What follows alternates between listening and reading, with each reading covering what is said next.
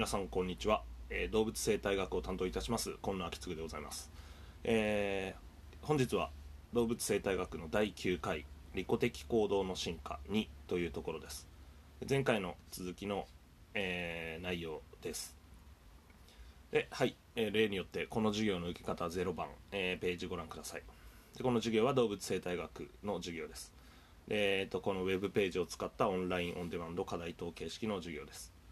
で今お聞きになっている音声データご利用ください、えー好きな時に、えー授業を受けて構いませんが、えっと毎週その週のうちに、えー授業ページを確認するようにしてください。で授業の切りのいいところで考えるポイントを挙げています。で授業の最後に質問コーナーがありますので質問疑問コメントはそちらへどうぞ。でえっとこのページの最後に、えー授業中の課題ということで立教時間にもうすでに出している、えっと7月7日、まあ、来週火曜日締め切りの、えー課題が内容が書いてありますので説明してありますので、まあ、それと合わせて、えっと立教時間の、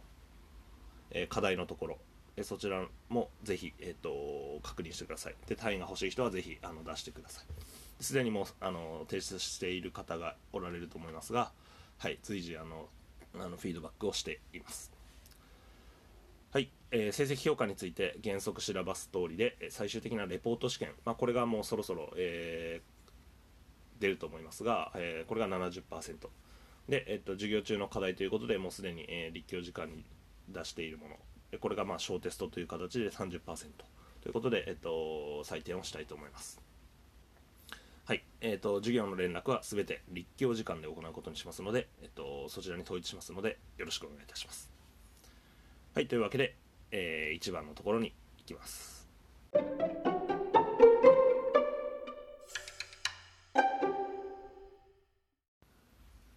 はい、それでは1番、利己的行動とゲーム理論というところです。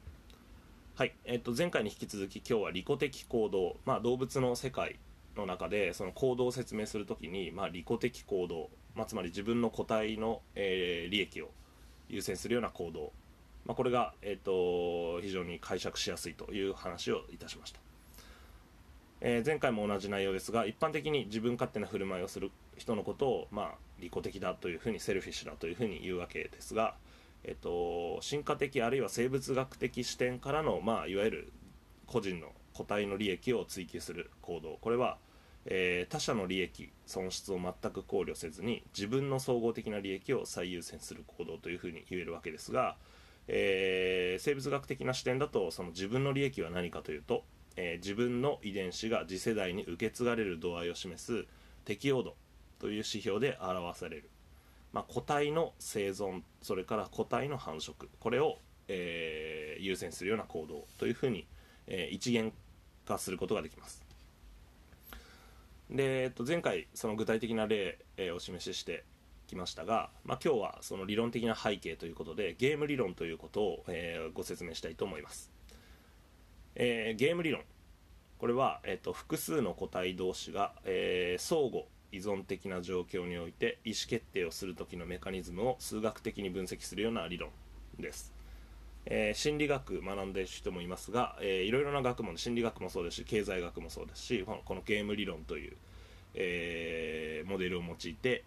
人あるいは生物の行動が説明されたりしています。でこのそもそもこのゲーム理論というのは、えーまあ、フォン・ノイマンと、えーモルゲンシュタインという、えーこの2人が書いた本、えーゲーム理論のと、えー経済行動というような、えー著作がありますが、まあ、それが、えーきっかけとなって、まあ、いろいろな学問に応用されています。で実際、えー、と人以外の動物、まあ、生物学に用いられたのはメイナード・スミスという人の貢献が大きいです。このメイナード・スミスという人が、えー生物の進化、まあ、動物の、まあ、鹿の行動などが非常に有名な例ですが、えっと、その生物の進化をゲーム理論を使って理解するような枠組みを、えー確立しました「Evolution and the Theory of Games」という、えーメイナード・スミスの、えー本が、まあ、それのきっかけになりました。で、まあ、ざっくり言いますとこのゲーム理論の考え方と生物の進化非常に相性がいいです。でななぜかというと,、えー、とこの生物の進化上の利益についてですね。まあえっとこれは、えっと適応度先ほど申し上げました通り、えーと、適応度、まあ、つまり次世代に、えーと、自分の遺伝子を残せる、え度合い、まあ、この適応度でもう、えーと、一元化できるわけです、えー、でさらに、えー、とその生物の進化戦略。でこれがどういうやつが、まあえー、強いかという、えー、競争で、えー、残るかという問題。でこれも進化的な安定性。つまり、え、次世代に残りやすい形質ほど進化的に安定するというふうな形で、まあ、これこれについても一元的に評価できます、えー、つまり、えーと、生物の場合はこの適応度それから進化的安定性これによって、えーと評価がしやすいために、えー、このゲーム理論が当てはめやすいということになります。で、えっ、とここでゲーム理論を用いた時にこの進化的に安定な戦略 Evolutionary Stable Strategy というふうな、えー、言葉がありますが、えっ、とこれは非常に重要な概念です。でこの ESS、えー、進化的に安定な戦略というのは、えー、ある戦略が集団の大多数を占めると他のどんな戦略も侵入できなくなってしまう場合えー、その戦略を、えー、進化的に安定な戦略というふうに言うということです。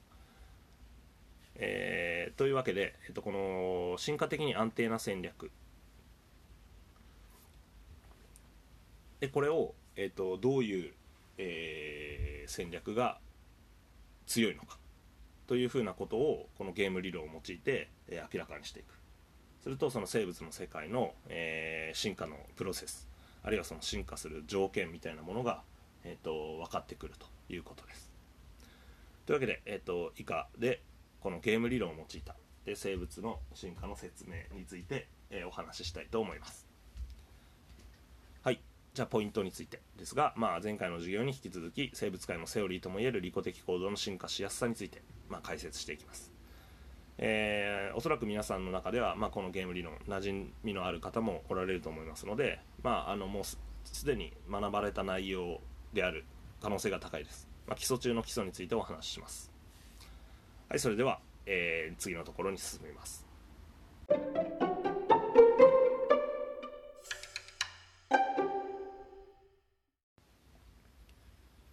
それでは2番、えー、成否のゲームえー、オスとメスどちらを産んだ方が進化的に得かという話に進みたいと思います。はい、ゲーム理論を用いて、えーと、生物の進化生物の形質がどのように進化するのか、まあ、こういうことを考えることが、えー、できますでその時にどちどう2つの例えば対立する戦略があった場合に、まあ、どちらの方が進化的に安定な、えー、戦略になるのかまあえーとどんどんそれが進んでいくとその競争が進んでいくとまあ、どちらの、えー、戦略が、えー、その集団の内で多数になっていくのか、まあ、こういう考え方を、えー、します。そのいろいろなあらゆるその生物の、えー、形質が、えー、このゲーム理論に基づいて検討できるわけですが、まあ、ここでは性別、えー、非常に分かりやすい例として性別、まあ、これを、えーと題材に取りたいと思います。えー、これまでの授業でもお話ししてきた通りオスとメスというのは進化的に、まあえー、最適な繁殖戦略が異なります。で従って繁殖戦略上の利害の対立性的対立というものが、まあ、生じます、まあ、もちろん種によって異なりますが、えっと、ざっくり言うと,、えっとオスの方は、え、できるだけ多くのメスと繁殖をしたいと。その方が、えっと、自分の遺伝子を残せる。でメスの方は、えー、資源にかた、あのー、制限がかかっていますのでできるだけ、えーと、質の良いオスと繁殖したいと。その方が、えー、自分の遺伝子を、えー、多く残せる、まあ、こういうふうに考えられるわけです、まあ、つまりオスとメスでは、えー、繁殖戦略に、えー、違いが生じてきます。でここで、えーと、ゲーム理論の枠組みに、えー、だんだん入っていきますが、えー、オスとメスで、えー、どちらかがもし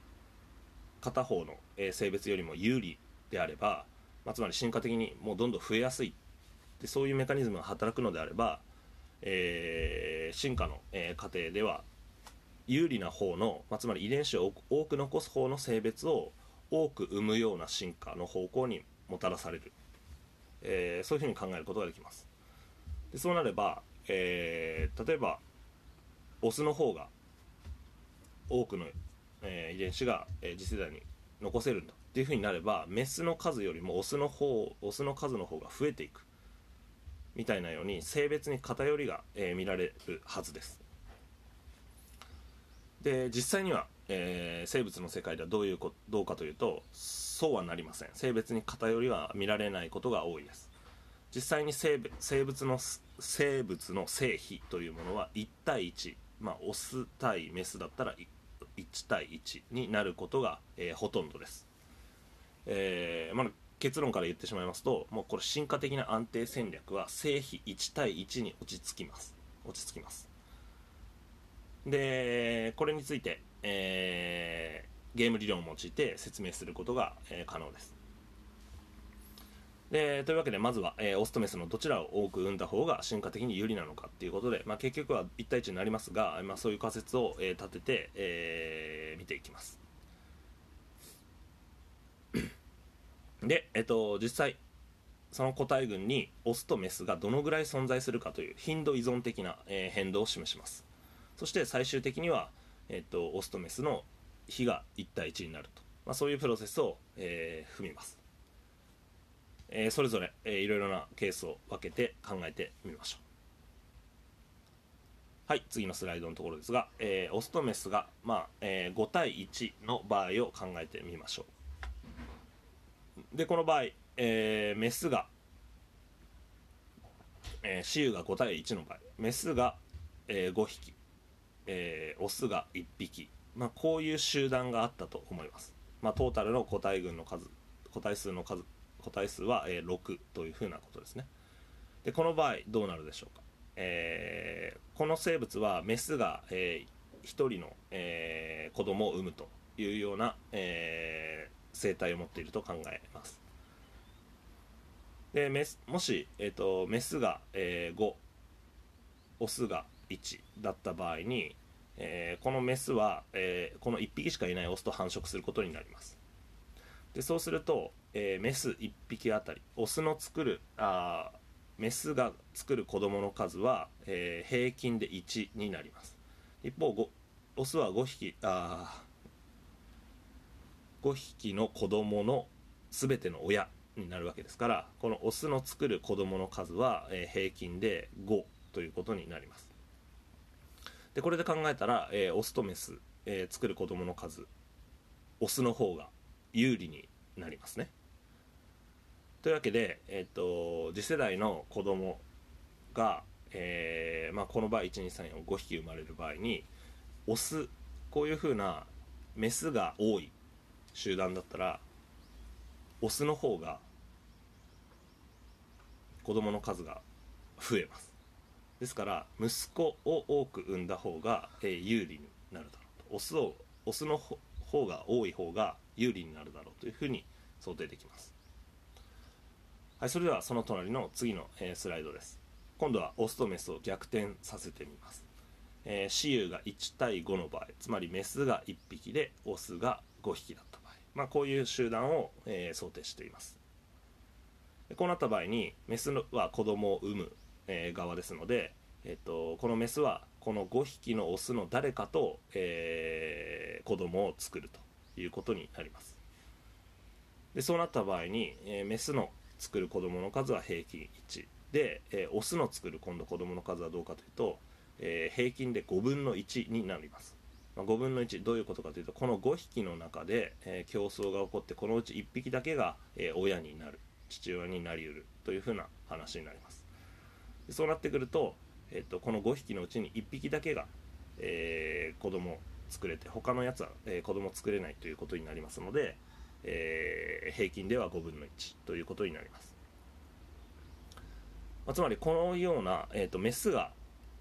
少ないオスが多いこういう集団では、えー、娘の方がメスの方が、まあ、有利に、えー、なるはずです。でここまで、えー、見ていくと、ままあ、次、えっと、いろいろな、えー、場合分けしていきますがまあ、もう少し、えー、偏りを4対2 2対4というふうにしてみます。すると、えっと、ここでも同じで、えー、雌雄が4対2の場合、えー、メスが4でオスが2の場合。でこの場合は、えー、オスの作る子供の数は平均2になってメスの作る子供の数は平均1ってなります。まあ、オスの方が少ないのでこれは、えー、と4匹のメスのうちに、まあ、どういう風な偏りになるか分かんないですけど、えー、と例えばこの場合は、えー、2匹2匹という風になった場合です、まあ、もしかしたらこの、えー、2匹のオスの間で、えーと、そういう風にはならないで、まあ、31とか、えー、と40とかなる場合ももちろんありますが、まあ、平均してしまえば、えー、とオスの方が、えー、有利な、えー、状態になります。で次のスライド、まあ、この今度はオスとメスを逆転させて雌雄が2対4の場合ですが、まあ、この場合、えっと、オスの作る子供の数は平均2分の1になってしまいますでメスの作る子供の数は平均1ということで、まあ、この場合、えっと、娘の方がまあ有利になってきますまあ、ここで、えっと、雌雄が5対1、1対5、4対2、2対4、こういうふうに見てくると、まあ、分かったと思いますね。基本的にメスの作る子供の数は、まあ、平均で1で安定しています。それに対してオスの作る子供の数というのはその頻度によって、まあ、変わってくると。割合によって性別の日によって変わってきます、まあ、ざっくり言うと,、えーと、メスが多い場合オスが少ない場合だったら、えー、オスの方が有利になりますね、えー、オスの作る平均は、えー、増えます。一方で、えーと、オスの方が多数であった場合メスよりも。でその場合には、えー、オスは非常に不利になってきます。偏りが見られってしまうので平均は、え減ってしまいます、まあ、このような、えーと、頻度依存、まあ、性比によってですね、えーと、どちらがの性別が有利なのかが変わってきます、えー、もう少し見ていきましょう、えー、最後に、えー、オスとメス雌雄が3対3の場合同数の場合を考えてみます。同数の場合、まあ、これどうなるでしょうか、まあ、これメスが、えーと3匹オスが3匹の場合ですね。でこの場合、えー、まず、えーと、左側のスライドに関しては、えーと、これはメスがまず1匹1匹1匹、えー、それぞれ子供を産むということになるのでメスの作る子供の数は平均1です。で、えー、オスはオスはこれ誰か相手方と、えー、交尾して1111匹ずつ、まあ、自分の子供を残したということに、なります。でこうなった場合、えー、オスの作る子供の数も、え、メスの作る子供の数も平均1になりますから、え、適用度は同じ。ということになります。差はありません。で、えー、と次右側のスライドです。でこのもう一つのスライドの方は、えー、とどういうことかというと、えー、同じく雌雄が3対3の場合なんですが別の場合が考えられます。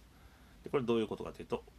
メスの場合メスは111というふうに1匹同じなんですけど、えー、オスに、えー、繁殖成功の偏りが見られるという場合です。でつまりこの場合だったらこの真ん中のオスだけが、えーと、このメスの、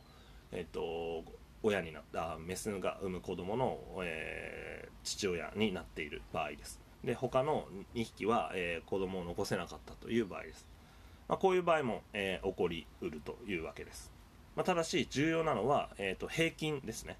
えっと、オスの作る子供の数とメスの作る子供の数は、え、これどちらでも平均1になるわけです。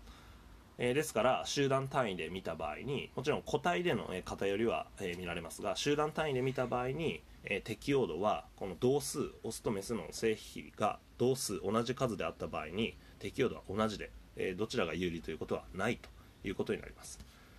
えまとめると、えオスとメス。これは比率にお互いの、え比率によって、えー、適用度が、えー、どちらが有利かは変わってきます。つまり少ない性別の方が有利になってえ多い性別の方は、え不利になります。で同じだった場合には、えそこに差はありません。はい次。えーと、でこのこの適用度というグラフ、えー、ご覧ください、まあ、つまりそれを表すと、えー、このようなグラフになります、えー、縦軸が、まあ、適用度。で横軸が集団の中の、まあ、オスの割合を示しています、えつまり、えオス。でそして、えーとえー、オスの割合が50%より、えー、小さければ50%未満であれば、まあ、これ息子を産む戦略が、えー、有利になってきます。一方で、えーと、オスの割合が50%より多ければつまり多数であると,、えーと、やはりメスの方があ娘を産む戦略これが、えー、有利になってきます。まあ、このように、えっと、お互いが、え逆の方向に動くというふうなことになります、えー、オスがメスよりざっくり言うと繰り返しになりますがオスがメスより多い場合、えー、メスつまり娘を産む戦略の方が有利になります。次メスがオスより多い場合、えー、逆に、えー、息子であるオスを産む戦略が有利になります。でこういうふうなプロセスが、えー、繰り返されるわけです。ですからこれがどんどん、えー、進んでいくとどうなるか、え、次第に成否が1対1に近づくということになります。つまり、えっと、最初オスに偏っていたらメスの方がどんどん有利なのでメスがだんだんその集団内に増えてきます。でそうなってくると、えー、今度は、えっと、オスとメスで、えー、有利不利がなくなってくるので成否は生まれる成否は、えー、1対1に近づいていくと、まあ、そういうふうなことになります。はい。というわけで、え、結論。から言えばオスとメスを1対1で生む戦略。これが進化的に安定な戦略ということになります。もちろん、えーと、進化の、えー、プロセスの中では、えー、どちらかが多ければ、えー、そちらの多い方は不利になります。が、えその場合に有利な性別が、えー産むこうどんどん産むということになります。ので有利な方の性を産むということになると,、えーと、と1対1に落ち着いていくということでこのオスとメスを1対1で生む戦略。これは、え進化的に強い、えー、他の戦略が、えー、侵入できなく、えー、なるというふうなことです。はい。それでは、えーと、この総数というところ、えー、最後にこれ説明していきます。子どもの総数。えー、ここまでは、えー、個体の生存と繁殖の観点に基づく適用度。から有利不利を考えてきました、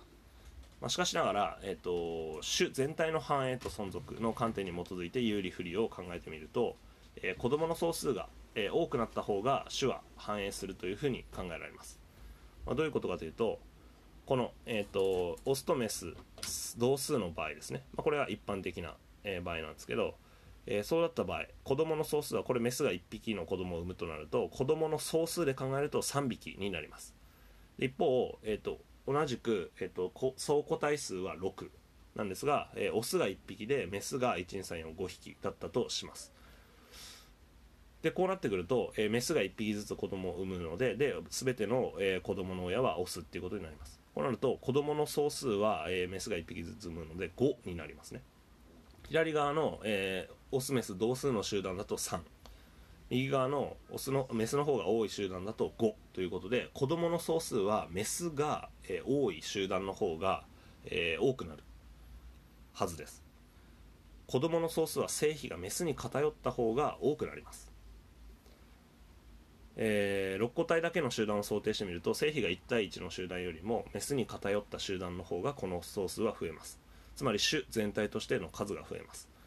でこういうふうになるのは明白なんですがしかし実際には、えー、こういうふうにメスの方に偏ることは進化的にはありません、えー、なぜならば、えー、各個体が種全体の繁栄に基づいて行動しているわけではなくて、え自分のその個体の生存と繁殖のために利己的に振る舞うからです。人類のためとかって言って、えっと、繁殖行動をする。私の種のためにっていうふうに繁殖行動する。ことはないわけです、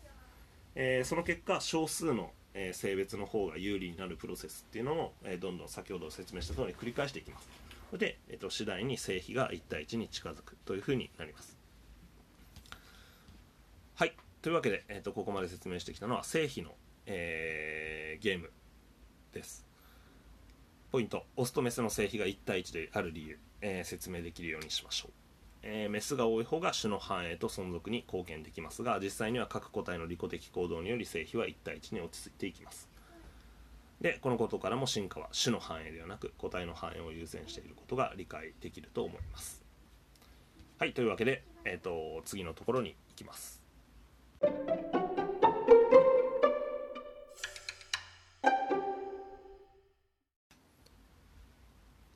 それでは、えー、3番進化的に安定な戦略の成立条件というところ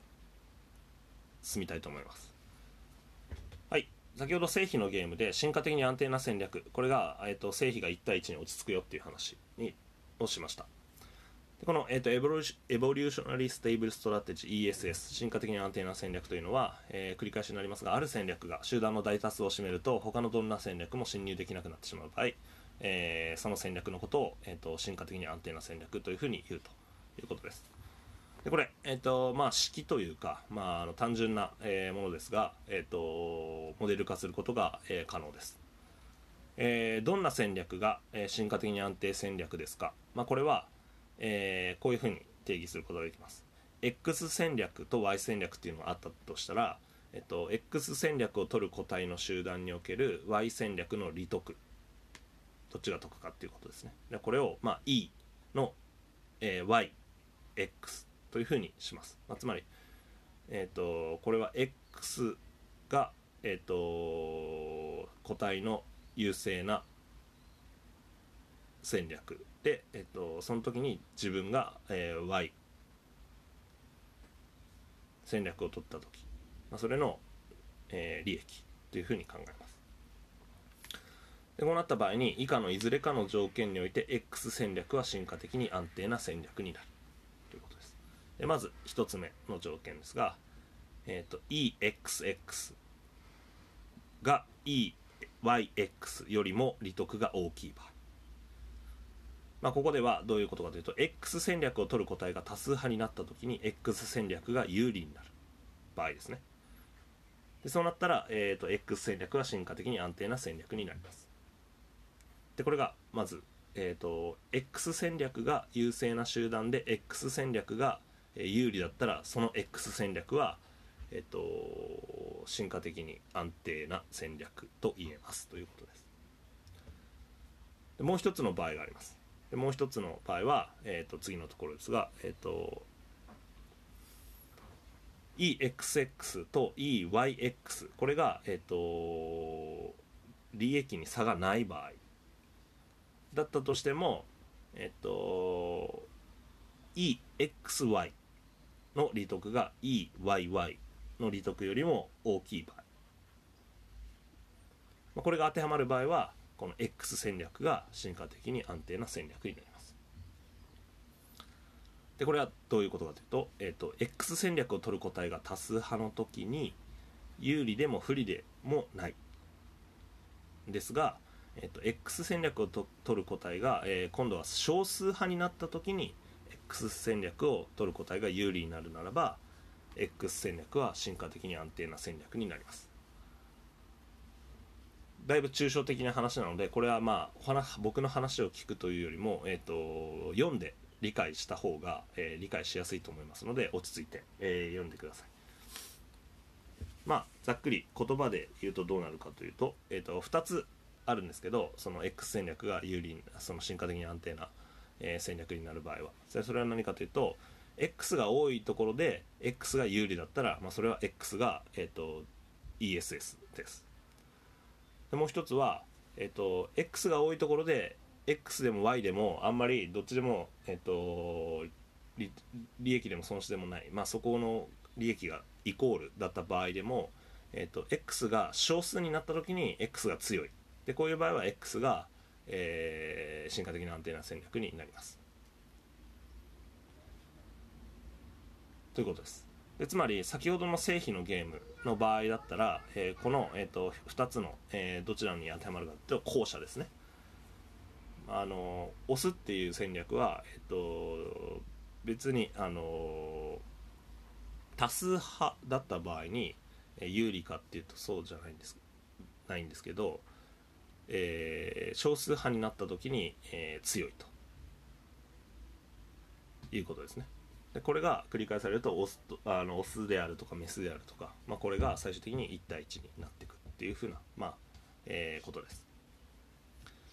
はいかなり抽象的なものですが、まあ、具体例でどんどん説明した方がいいでしょう、え、囚人のジレンマというような、えー、非常にゲーム理論を説明する時の必ず最初に使われるような、えー、例ですね。これがあります。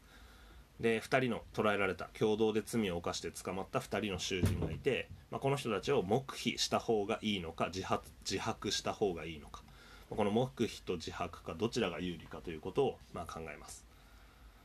で、えーと、囚人のジレンマ。どちらが進化的に安定な戦略であるか確かめてみましょう。つまり黙秘がいいのか自白がいいのかです。でこの場合、えーと、自分が黙秘で相手が黙秘、まあ、これを、えー、E の黙秘黙秘っていうふうにします、まあ、このような感じで、えーと、4つのパターンを考えます。えー、自分が黙秘で相手が黙秘。これが懲役1年。で自分が自白して相手も自白した場合。これは懲役5年。えー、自分が黙秘して、えーと、相手が自白した場合、まあ、これを懲役10年。で、えーと、自分が自白して、えー、相手が黙秘した場合。これを、えー、は、えーと、その自そいつは、えー、と釈放されると、えー、いうふうなことになります、まあ、この場合、えー、とどうなるかというと、まあ、個人レベルで考えた場合には、えー、自分が、えー、自白してで相手が黙ってる黙秘した場合。まあ、これが一番いいわけですね。釈放されるわけですから。で次にいいのが自分が黙秘して相手も黙秘する場合、まあ、これは懲役1年で済むわけです。ただこれは、えっと、非常にジレンマ状況で相手の出方によって自分の処遇が変わってきます、えー、自分が自白しちゃっても、えっと、相手が自白してしまったら、えー、共に懲役5年になるわけですね。自分が黙っててももし相手が自白してしまってたら懲役10年になってしまうわけです、まあ、これで自白するかそれとも黙秘するかこの相手の出方によってだいぶ変わってきます、まあ、これでジレンマ状況になる。わけですね。でこの場合、えー、どうなるか。結論から言うと,、えーと、自白が進化的に安定な戦略になります。えー、これを説明していくと,、えーと、とこの条件であれば、えー、相手が自白した場合自分が自白するいい自白自白、まあ、これっていうのは懲役1年です。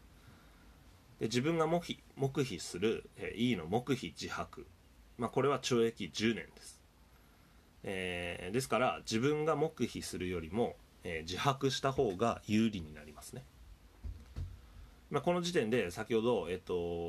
ご説明したもうあの例に当てはまっているわけです。つまり個体にとっての利益の大きさというのはえー、自白自白 E の自白自白。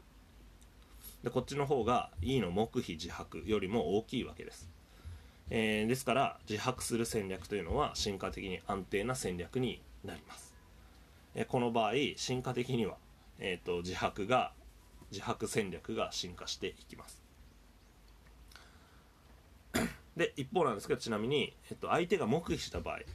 この相手が黙秘した場合でも自分が自白する E の自白黙秘。まこれは釈放です。で自分が黙秘する黙秘黙秘。これは懲役1年なので、えー、やはり、えーと、自白した方が、えー、有利になりますよね。でまとめると,、えーと、利己的行動の、えー、観点では、え自白する戦略が進化的にな安定な戦略です、えですから、えーとまあこれ、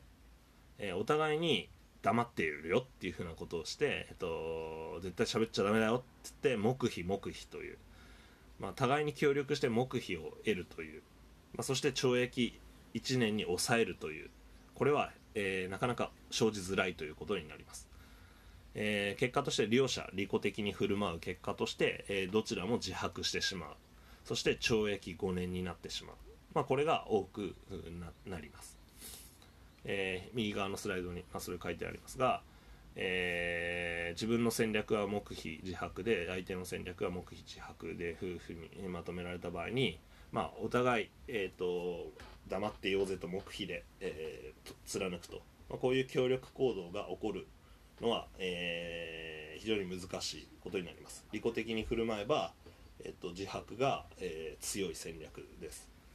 えー、で結果として互いに利己的に振る舞う結果、えー、何が一番起こりやすいかというと、まあ、両者自白するという、えー、懲役5年、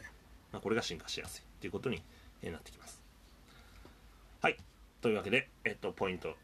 えー、進化的に安定な戦略。これは、えー、まとめると、えー、1多数派の時に有利な戦略だったらそれは進化的に安定な戦略です。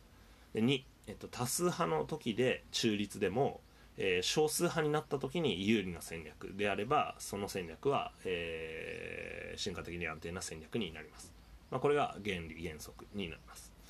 で、えっと、囚人のジレンマ。これはまあ代表的な例ですが、まあ、人の行動の説明原理としても、えーと、意思決定など、えー、ゲーム理論が用いられることは、えー、少なくありません。皆さんも馴染んでいる人も多いはずです。はいというわけで、えーと、前回の次のところでは、えーと、例で取り上げた、えー、動物の具体的な、えー、ジレンマ状況、まあ、これについて進化ゲームで考えていきます。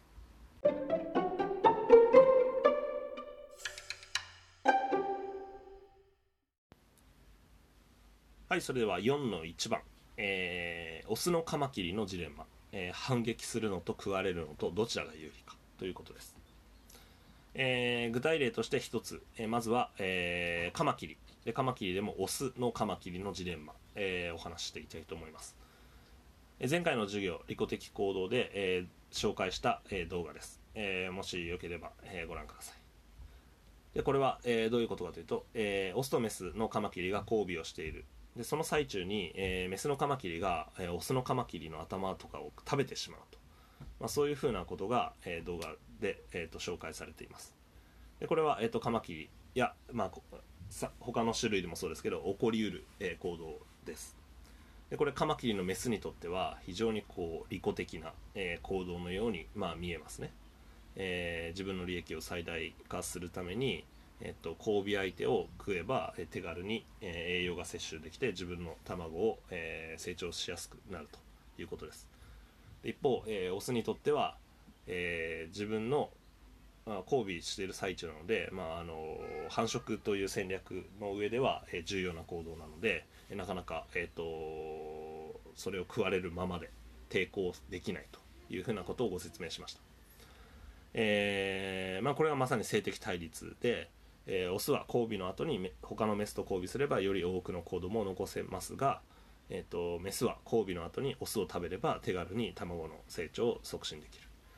で進化的には、えー、メスに反撃するオスがいたとしても不思議ではないんですけど、えーと、そうはなりません。メスに反撃するオスよりも、えー、メスに反撃しないで食べられてしまう、まあ、そういう風なやつが結果として多く子供を残したので、えー、その帰結としてメスに食べられても反撃しないというオスの行動が優勢になったというふうに解釈できます、まあ、これを、えーと、ゲーム理論の、えー、考え方先ほどと同じ簡単な図式ですが説明していきます。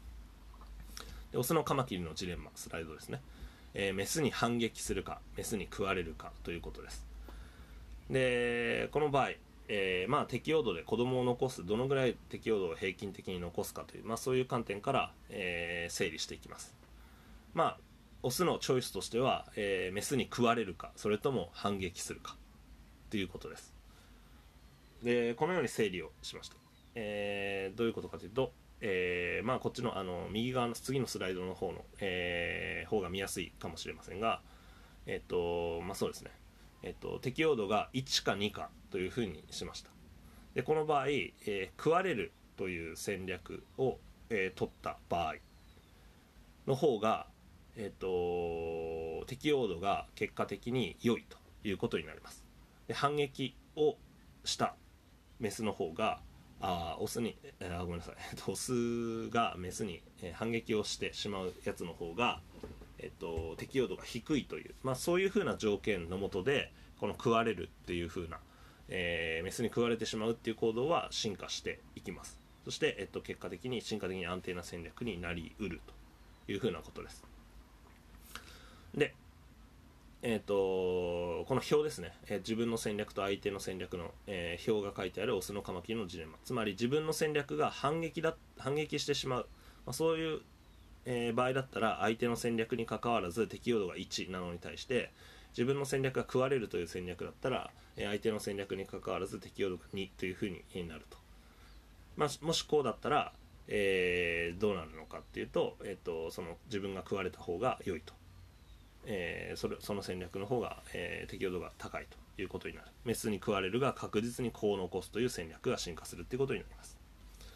えー、下の、え解説の文、えそのまま読んでいきますが、えこの条件であれば、え自分が食われる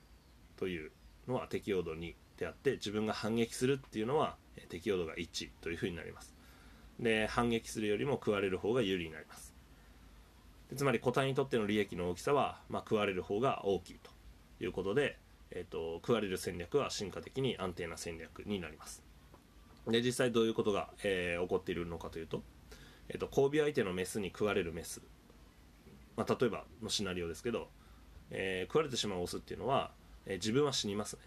だだけど自分は死ぬんだけどその交尾相手のメスとの間に確実に子を残せるっていうことになるなります。だから適応度は、えー、それなりに確保されるということです、えー、一方、えーと、交尾相手に反撃するオス。まあ、このオスがいた場合は、えー、うまくいけば交尾相手以外の複数のメスと交尾できて子供の数を増やすことはできますよね。でしかし、えーと、最悪の場合間違ってメスを傷つけたり殺したりしてしまって、えー、交尾だけするんだけど、えーと、子供を残せない、まあ、そういうふうなことも、えー、あるわけです。で結果として、まあ、そういう、えー、個体が、えー、優勢になってしまうとえー、適用度の平均が下がってしまうということが起こり得ます。その結果として反撃するオス。これは繁殖成功の偏りが大きくなったり、まあ、あの平均的な、えー、適用度が下がってしまいます。でその反対のメスに食われる戦略っていう方が、まあ、有利になるということです。おそらくそういうふうな条件が、まあ、カマキリの場合揃っていて、えー、オスの中で食われるっていう形質が、まあ、残ってくるというふうに、え解釈可能になります。えー、というわけで、えーと、ゲーム理論でも、えー、単純にその戦略が多数派で有利だった場合、えー、その戦略戦略は進化的に安定な戦略 ESS になります、えポイントとして、えオスのカマキリが交尾中交尾後にメスに食べられてしまう、まあ、それは、えーと進化的に有利だからというふうに、まあ、このゲーム理論の分析から単純に分かります。えー、ゲーム理論に基づいてその種得意的な形質が維持される、まあ、その条件について推定することが、えー、できます。はい。それでは次、えー、4の2番。ペンギンのジレンマというところ、えー、進んでいきます。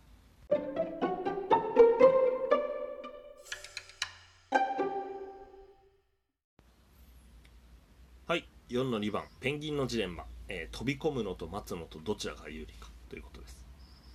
まあ、これも、えー、と前回の授業でお話しした、えー、ペンギンの渋滞が起こりますよっていうことであのなかなか海に飛び込ま飛び込まない、まあ、こういう行動が、まあ、見られるわけですが、まあ、それについて、えー、ゲーム理論の観点から説明していきます。でこの動画は、えー、と前回と同じく、まあ、ヒョウアザラシこれに捕食されないように海に飛び込むのをためらうペンギンの動画がありますので、えー、ご覧ください。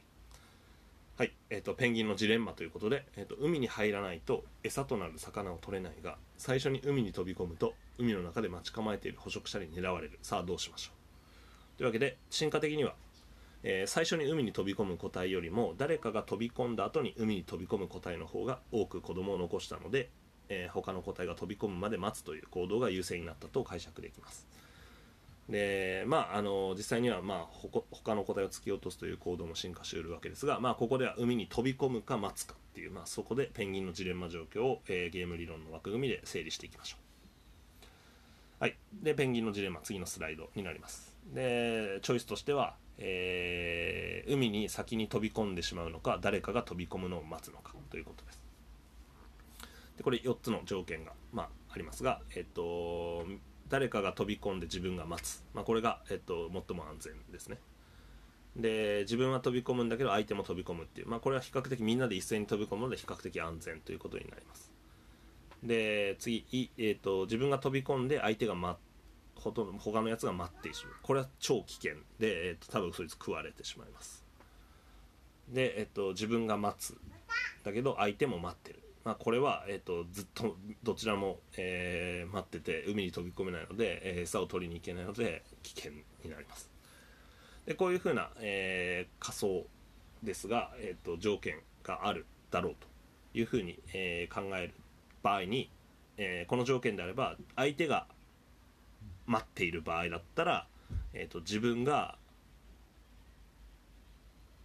待つことも、えー、自分が飛び込むのもどちらも危険になります、えー、だから有利でも不利でも、えー、ないということになります。一方で相手が飛び込む場合ですね。相手が飛び込む場合自分が待つという戦略は最も安全で自分が飛び込むというのは比較的安全です。えーで、えー、とそこの比較した場合に、えー自分が飛び込むよりも待つっていう方が、えー有利になります。ですから、えー先ほどの、え2つ目の、えー ESS の成立の条件ですが、えーに当てはまって、えーつまり個体にとっての利益の大きさは、えー飛び込む。待つと待つ待つだったら、まあ、飛び込むの方があそこには差はないんですけれども、えっと他のやつが飛び込んだら、えー待ってた方が、えーいいので、えー待つ戦略っていうものが、え進化的に安定な戦略になります。というわけで、えっとこういうふうに利己的行動の観点から考えると、え待つ戦略が、え進化的に安定な戦略です。えですからみんな待ってなかなか飛び込まないという状態が、え続きます一方、えー、とみんなでせーのドンというふうに飛び込めば、えー比較的安全で、まあ、誰か食われるかもしれないですけど自分が助かる確率かなり高いんですけど、えーそういう行動は、え進化生じづらいということになります。みんなで一緒に飛び込むぞって言ってせーのじゃんっていうのはこれは、えー、といいいんですけど、えー、とけなかなかそそういうふうにいかないで、えー、とペンギン渋滞が起こってしまう。結果としてみんなで待つという行動が多くなるのはこれは自分が、えー利益を最大化しようとして利己的に振る舞った結果、えー、と協力行動が生じづらくなってしまって、えー結果的に、えー、とあまり良くない、えーみんな協力すりゃいいのにっていう、まあ、そういう状況からなかなか抜け出せないということになります。まあこれも利己的行動の、えーメカニズム。というわけで、えっと、ポイントです。えーペンギン渋滞。まあ、これが生じるのもその戦略が進化的に有利だからで、えーその進化的に有利だからはそのその背後には、えー利己的に振る舞うからというふうなことが考えられます。えーこれを繰り返し、えーおさらいになりますけども進化的に安定な戦略は、えー1多数派の時に有利だったらそれは ESS 進化的に安定な戦略ですし、えっと、2で多数派の時で中立なんだけど、え少数派になったら有利である戦略。だこうなったら、えーそれは、えー ESS になります。でカマキリの場合だったら1ですね。多数派の時に有利なので、えーもうそれは進化的に、え安定戦略になりますしでペンギンでは2が当てはまると。で囚人のジレンマでもまあ2が当てはまるというふうな、え条件を仮定しました。えーあじゃあし囚人のジレンマは違うか。囚人のジレンマは、えっと1ですね。カッコ1の方ですね。えーというふうになります。でこういうふうな、えー、と条件の設定みたいなものを、まあ、して、えーいます。ただし、あのこれは全てのことなんですけどこれらの過程が真に正しいかどうかっていうのはまああのわからない。本当はわからないわけで、えーそれこそ研究のテーマになってきます。実際にはさまざまな変数を考慮しながら実験とかシミュレーションとかまあ、いろいろな、あの証拠を積み重ねていきます。でそれによってそれぞれの形質が進化する条件みたいなものものを検討していくことに、えーなります。で特にあの囚人のジレンマの懲役刑はもうそういうふうに決まってる条件が、あの刑法みたいなのが決まっててでそうなったら、えーこういう条件ではこっちの方が、えー有利だよみたいなふうに、えできるわけですけど、まあ、生物の行動などは、まあ、そうそういった条件がすでに分かっているようなものはないのでその条件から、え推定していくというふうなことが作業の始めになっていくはずです。はい、というわけで、えっと、カマキリの例とそれから、えっと、ペンギンの例と、えー具体的に、まあ、進化する、えーのは、えーどういう戦略なのか、まあ、これをゲーム理論に当てはめて、えーどちらが強い、まあ強いっていうか、まあ、あの進化的にですね。進化的に安定戦略なのかっていうことを、えー考えていく、まあ、こういうのが、えーとメイナード・スミスの、えーとまあ、動物の喧嘩とか動物の形質の進化、えーを説明するときに、えー、とかなり初期の、えー基本中の基本ですが、えー考え方でした、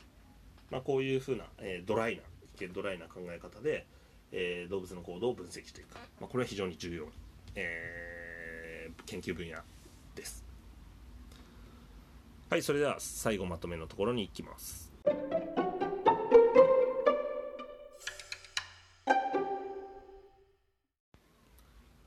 はいそれでは、えっと、5番、えー「真の利己主義者とは?」というところです。でこれは、えっと、前回と今日の授業のまとめです。えー進化的なあるいは生物学的な視点から利己的行動これを考えると他者の利益や損失を全く考慮せずに、えー、と自分の総合的な利益を最優先する行動というふうに、まあ、言えます。で最後に、えー触れたい内容としてはこの他者の利益や損失を全く考慮せずにっていうことです、まあ、これが、えー、と利己主義者合理主義者の考え方です。で今日お話したゲーム理論これは、えー、とプレイヤー戦略を行う、えー、と主体、まあ、個体ですね。その個体が、まあ、利己的あるいは合理的に振る舞うということを、まあ、このゲーム理論前提としてます。で生物が見せる利己的行動を分析すると、まあ、このゲーム理論がよく当てはまる。で進化的な安定戦略は何かということが、えー分かりやすくなります。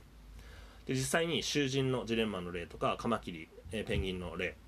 まあ、これは相手の戦略がわからない、えー繰り返しのない状態で、まあ、自分の行動として、えー、とどちらが、えー有利なのか、まあ、これだけを、えー判断基準として、えー考えていってでその結果、えー、と進化的な安定戦略はこの戦略だみたいなことが決まっていくっていう例でした。まああのゲーム理論とか、えー分かっている人は、まあ、この繰り返しのないゲームで1回限りの、まあ、制限なしではなくて制限がある、えーゲームみたいなものが想定されています、まあ、つまりそこでのプレイヤーは、えー他の人がどういう戦略を取るかみたいなことがわからないということですね。でそれに対する、まあ、事前情報みたいなものはないということなので、まあ、他人の戦略を考慮しないで、えー、と純粋に自分の利益だけに着目するっていうことが、え求められて、まあ、その、え考え方が非常にこの進化の過程では当てはまるということです。まあ、つまり、えっと、自分が意思決定をするときにいろいろ考えるわけですけどそんな意思とかっていうものは、えー必要がないわけであって、えっとまあえっと、すごくドライに考えたら、まあ、遺伝子によって、まあ、ある意味利己的な遺伝子に操られている。でそういうふうな感じで意思決定が、えーなされている、まあ、こうしようとか利己的に振る舞おうとかこっちの方が得だからそんなのはどうでもいいわけですね、まあ、だから意思の必要性としてはないわけなんですけど、まあ、そういう想定のもとで、まあ、このどちらが進化的にあの有利か不利かみたいなものが、えー議論されています、まあ、どうしても人間はその意思というかその意識的にどう考えて判断するかみたいなことにフォーカスがいきますがえー今ざっと全部お話してきたことはこれ意識しは関係ありません。えー進化的には、えーどちらの戦略が強いか。でこれだけになります。どちらが残りやすいかっていうことにだけになります。まあ別に意思があってもいいんですけど、えー、となくても良いっていうことです。でそこで、えっとこの、えっと利己的な行動、えー改めて考えてみると、えー先ほどこの言った通り他者の利益や損失を全く考慮しないっていうかできないっていう、まあ、ここが非常に重要なポイントでもあります。えー真の利己的行動というのは純粋に自分の利益の最大化、まあ、これを目指す行動です、えーでそういう個体がいるとすれば、えーそういう個体はほこ他の個体の利益あるいは損失これに関心を持たないんですね。持たないはず持たなくていいはずです。だ自分の利益が最大化すればそれでいいわけですから。で場合によっては、まあ、他の個体の利益が自分より大きくたって別にそれは気にしない。大きくてもいい構わないって、まあ、そういう風なスタンスになりますね。えーですから、えっと真の利己主義者このここからちょっと意識に入り込んでいきたいと思いますけど、まあ、全然その意識とか関係ないんですけど真の利己主義者みたいなものがいるとしたら、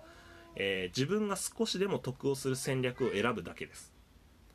でだから真の利己主義者は、えー他人の他者の幸せを妬むとかあるいは他者の不幸を喜ぶとか、まあ、こういったことはしないわけですね。で、まあ、例えばの例として真の利己主義者みたいな人がいたとすれば、まあ、例えば、えー自分の給料が同じ職場で働いている同僚と同じ同年代の同僚とともに1万円上がったっていうそういう場合があったとします。それとでもう一つの場合は、えっと、同僚の給料が10万円上がった。なんだけど自分の給料は2万しか上がってないっていうふうなこの2つの場合があったとします。そしたら、えっと僕ら、まあ、皆さんもそうだと思いますけどえ？ってこう思いますよね、えー前者だと一みんなと一緒に1万円上がる、まあ、これは納得できるんですけど、えー同僚だけ同僚は10万円上がったのに自分の給料だけ2万しか上がらないってえ？ってなんかこっち不満に思ったりしますよね。だけど真の利利己主義者はどうどう考えるかというかどういうふうに思うかというと後者を絶対に選ぶわけですね。自分の、えー得するのは、まあ、この1万円よりも2万の方が絶対いいわけですから。はい。だけどこういうチョイスはなかなか、えーと、人間、えー、しないっていうことが、えー、ありますね。でこういう心理的なメカニズムはまたこの、えーと、ドライな、えー、この利己主義な観点から考えた利己的行動から考えたのとはちょっとずれてるなっていうのをここで、えーと、改めて、えーと、感じることができるかもしれません、えー、というわけで、えー、と前回あ、えー、それから今日ですねお話したこの利己的行動。まあ、これと、えちょっと、えっと、合わない部分も、まあ、人間とか他の動物でも出てくるよっていうことで、まあ、じゃあ利他主義とは何かっていうことを、えー、今後考えていくというのが、えー、次回の授業につながっていきます。むしろこの、えっ、と自分の給料同僚と一緒に1万円上がるのは全然何とも思わないんだけど同僚の給料が10万円上がると自分の給料2万円しか上がらないと怒るみたいな、まあ、こういうふうな考え方をするのは自分と他者の利益の比較を行っているからであってでその自分と他者の利益の比較に基づいて意思決定を行う場合はえっと、割とこう単純な利己主義者ではない。で我々の子供は単純あ心は単純な利己主義で動いていないということが、えー、分かると思います。いいわば、えーと、逆に利他的な、えー、他人の、あのー、幸せとかを配慮するような答えの方が、えーとえー、他者を比較しているんだということを、えー、が分かる、えー、一つの例です。でここら辺次回の授業で、えー、考察していきたいと、えー、思います、えー、今日の授業、えそれから前回の授業もまとめてみると、まあ、この利己的行動の進化的な説明。でこれはゲーム理論の枠組みっていうものがよく当てはまります。で進化的に安定な戦略という言葉、まあ、これ今日重要な、えー、一つの概念ですけど、えーと、お話ししました。ESS というものですが、まあえーと、2つ、えー、条件があります。えー、これは多数派の時に有利な戦略だったらそれは ESS ですし、えーと、2つ目、えーと、多数派の時に、えー、どっちでも不利有利でも不利でもない中立だったとしても、まあ、少数派で有利だった場合、これは ESS になりうるということになります。でえっ、とまあえっ、と性別みたいに1対1のように、まあ、ナッシュ均衡に落ち着く場合もあります。で、えっと、この利己的な行動、まあ、この自分の生存と繁殖を優先するような行動というのは、まあ、生物界のセオリー、まあ、この進化する、えー、存在である、まあ、生物にとっては、えー、非常にこう、えー、大原則のような、えー、行動の規範みたいなものになってきます。一方、えーと、その反対に利他的行動、まあ、これ他人ですね。他人の生存と繁殖を優先する行動。こちらの方は進化しにくいということになります。まあ、ただし、えーと、これ次回以降の話ですが、えー、利他的な行動これは、えー、自分の利益を犠牲にしても他個体の生存と繁殖を優先する行動なわけですがこれは進化しうる、えー、条件が、えいくつかあります。でその点について、えーと、次回以降、えお話ししていきたいと思います。はい。というわけで、え今日はの授業は、え以上になります。ただし、えっと、次のところで少しあの小テストのところ、えー、少し解説しますので、えー、まだ出してない人、まあ、ちょっと聞いてみてください。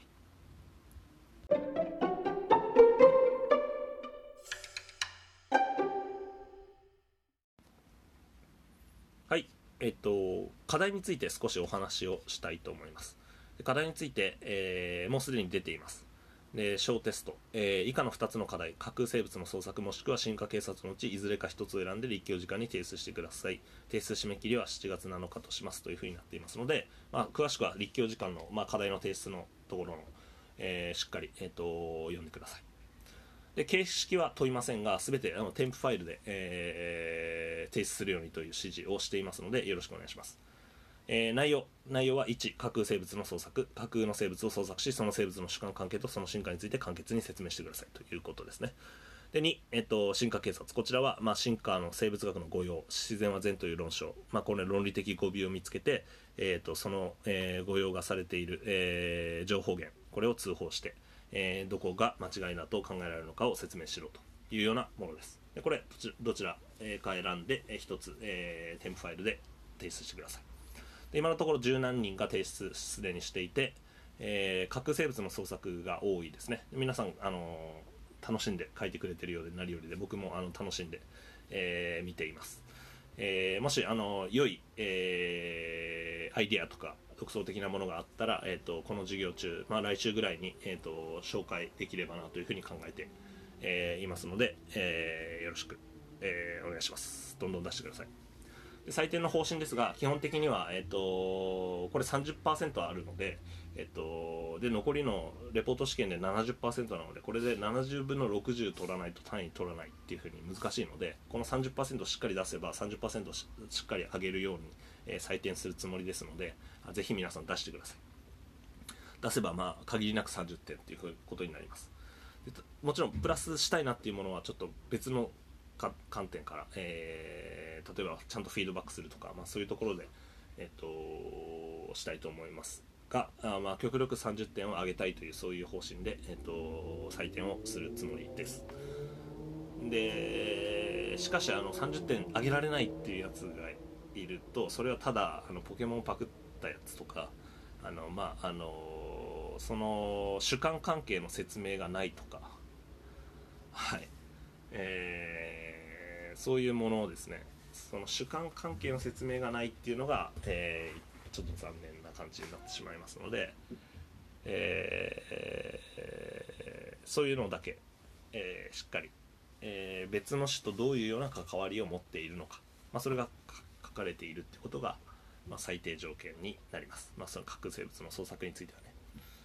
進化警察の方も、えーとまあ、その情報源をしっかり、えー、書いてあることとかどこが間違いかっていうのをしっかり書いてあるでそれが、えーと、重要になりますので、えーとまあ、この、えー、課題についてはしっかり出すことが重要だっていうことですね。はい。えーと、というわけで、えー、必ず、出してください。そうしないと、えー、僕が評価しづらくなってしまいますので、えー、30%を失うのは、えー、多分あの単位認定にとって非常に、えー、不利になりますので、タイ欲しい人は、